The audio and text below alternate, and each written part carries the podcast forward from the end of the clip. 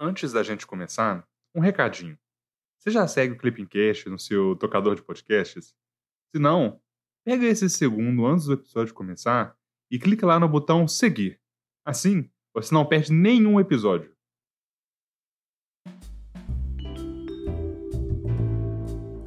Eu sou Ana Clara e estamos começando mais um Clipping Cast, podcast semanal que te ajuda a ficar por dentro do que acontece no mundo. O meu papel aqui é trazer uma atualização rápida dos acontecimentos internacionais mais relevantes da semana que passou. Mas eu não estou sozinha, viu? Conta pra gente o que aconteceu nessa semana, Romeu. Ei, Ana, olá pessoal, tudo bem? Meu nome é Romeu e eu tô aqui para ajudar a Ana neste Clipping Cast. No, episódio dessa semana, a gente vai falar da repressão política na Nicarágua, do novo desafio sistêmico da OTAN e das eleições que o Brasil ganhou em órgãos da ONU. Isso mesmo, eleições no plural. Uma todo mundo deve ter ouvido falar, mas outra acabou passando por debaixo do radar de muita gente. Também teve a formação de um novo governo lá em Israel, a abertura de uma nova investigação do TPI e o anúncio de um ambicioso plano do G7. Teve mais um punhado de coisas, mas vamos devagarinho. Juntos, a gente vai cobrir tudo isso. O G7 tá que anuncia planos, hein? Semana passada foi o imposto global mínimo sobre grandes empresas. Dessa vez parece que a nova rota da seda vai ter concorrência. Sem mais spoilers, vamos ao que interessa mesmo: o resumão dos dias 14 a 18 de junho de 2021. América Latina e Caribe. Na terça-feira, dia 15, o Conselho Permanente da OEA aprovou uma resolução que condena as prisões políticas na Nicarágua. Nas últimas semanas, o regime sandinista de Daniel Ortega prendeu 13 líderes da oposição, incluindo quatro candidatos à eleição presidencial prevista para novembro desse ano. Na OEA, 20 países votaram a favor da resolução, enquanto Nicarágua, Bolívia e São Vicente e Granadinas votaram contra.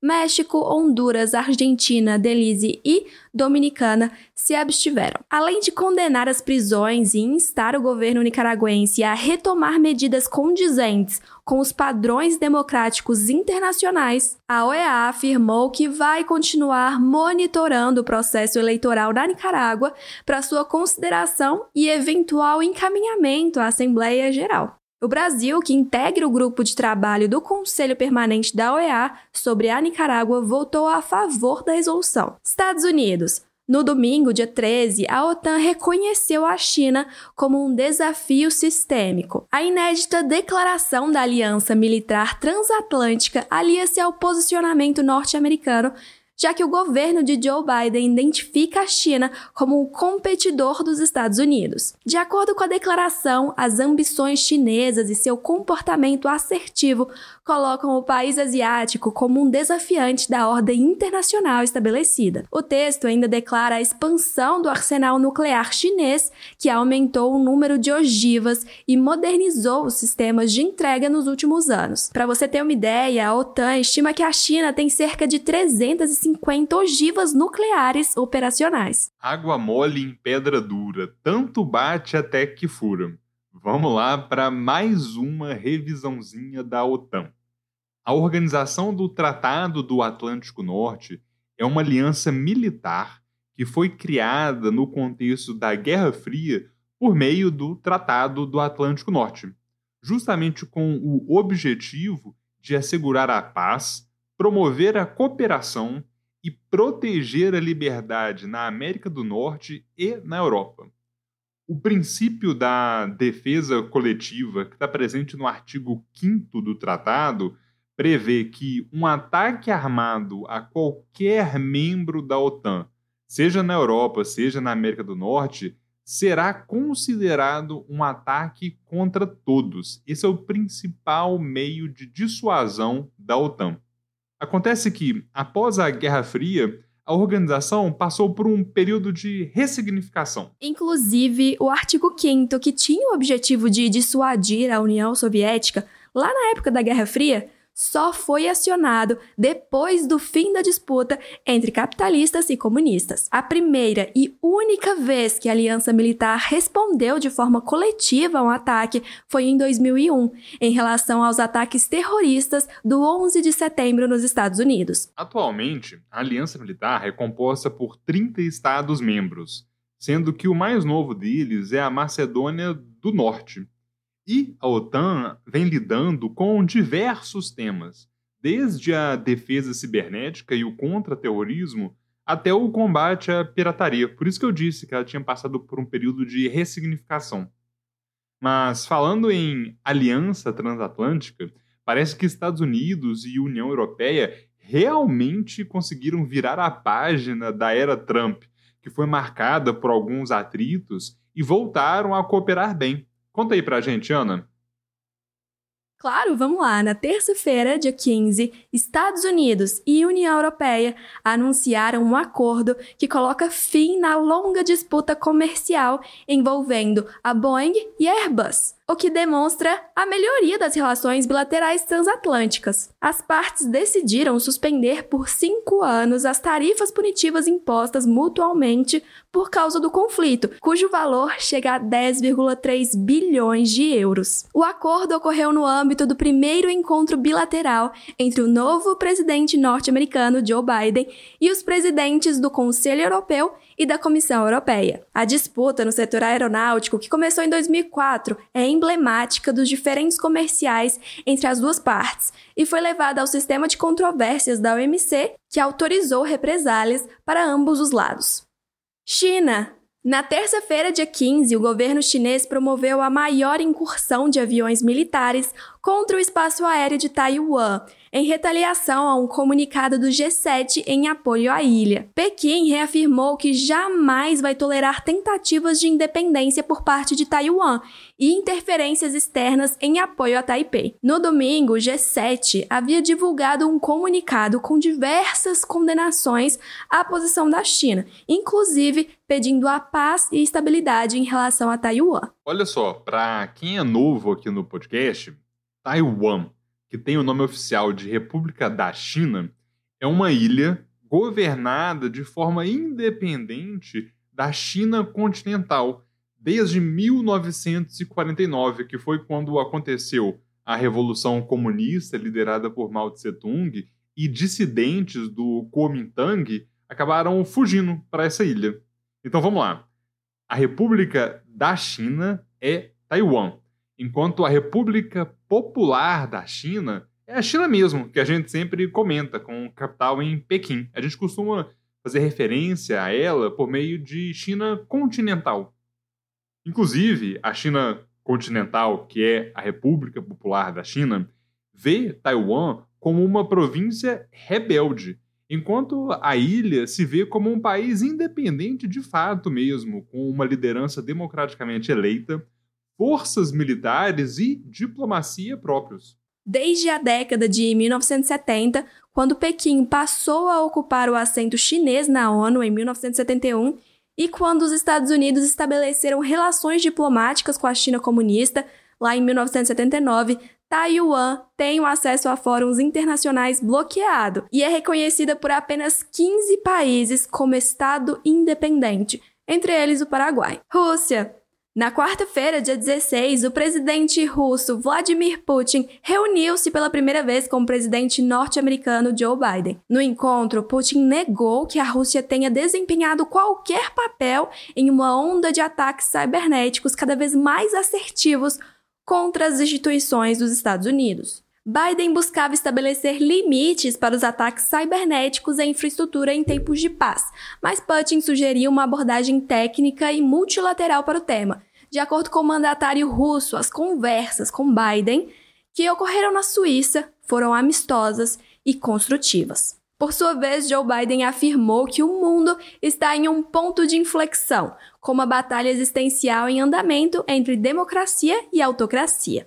ONU Na sexta-feira, dia 11, o Brasil foi eleito para ocupar o assento não permanente no Conselho de Segurança da ONU no biênio 2022-2023. Será a 11ª vez que o país integrará o mais importante órgão responsável pela segurança coletiva internacional. O Brasil recebeu 181 votos, o que, de acordo com Itamaraty, reflete o reconhecimento da histórica contribuição brasileira para a paz e a segurança internacionais. O Ministério das Relações Relações Exteriores destacou que no Conselho de Segurança o Brasil vai buscar traduzir em contribuições tangíveis a defesa da paz e da solução pacífica das controvérsias, dentre outros princípios inscritos na Constituição Federal de 1988 e na Carta das Nações Unidas. O país pretende ainda fortalecer as missões de paz da ONU e defender os mandatos que corroborem a interdependência entre segurança e desenvolvimento. Além disso, o Brasil estará em posição privilegiada para atestar seu compromisso com a reforma do CSNU. Olha, agora eu vou falar diretamente com você. Isso mesmo, você que está escutando nesse podcast na velocidade 2.0 ou então 1.5. Eu sei que você está fazendo isso. Diminui o ritmo rapidinho, porque esse tema é bem importante. O Conselho de Segurança é o principal órgão das Nações Unidas responsável pela manutenção da paz e da segurança internacionais. Ele é o único órgão do sistema internacional capaz de adotar decisões obrigatórias para todos os Estados-membros das Nações Unidas, podendo, inclusive, autorizar o uso da força contra outros Estados. O Conselho de Segurança é composto por 15 membros, 5 permanentes e 10 não permanentes, que são eleitos para mandatos de dois anos lá por meio da Assembleia Geral. Segundo o artigo 23 da Carta das Nações Unidas, os membros permanentes do Conselho de Segurança são Estados Unidos, França, Reino Unido, Rússia e China. Os outros 10 membros que são eleitos pela Assembleia Geral têm mandatos de dois anos. O Japão e o Brasil são os países que por mais vezes integraram o Conselho de Segurança como membros não permanentes 11 vezes. O Brasil esteve presente no órgão nos biênios de 1946 e 47, 51 e 52, 54 e 55, 63 e 64 67, 68, 1988 e 89, 1993 94, 98 99, 2004 2005, 2010 2011 e estará novamente presente no Conselho durante o biênio 2022-23. Se vocês voltarem nas datas e repararem com calma, o período em que o Brasil ficou mais tempo fora do Conselho de Segurança aconteceu ali justamente entre 68 e 88, foram quase 20 anos, né? E esse período coincide com os governos Médici, Geisel e Figueiredo. Era um momento que o Brasil, de acordo com as palavras de Gelson Fonseca, buscava a autonomia pela distância.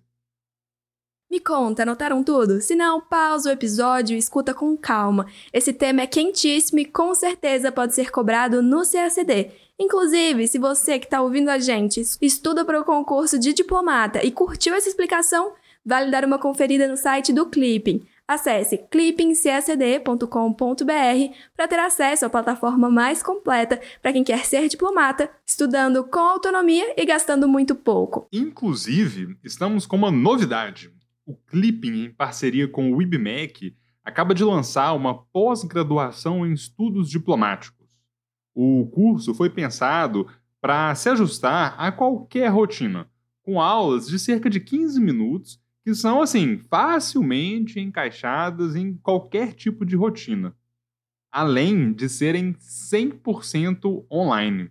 E outro diferencial é que no final do curso você não vai precisar apresentar um TCC ou uma monografia. As avaliações são objetivas e 100% online.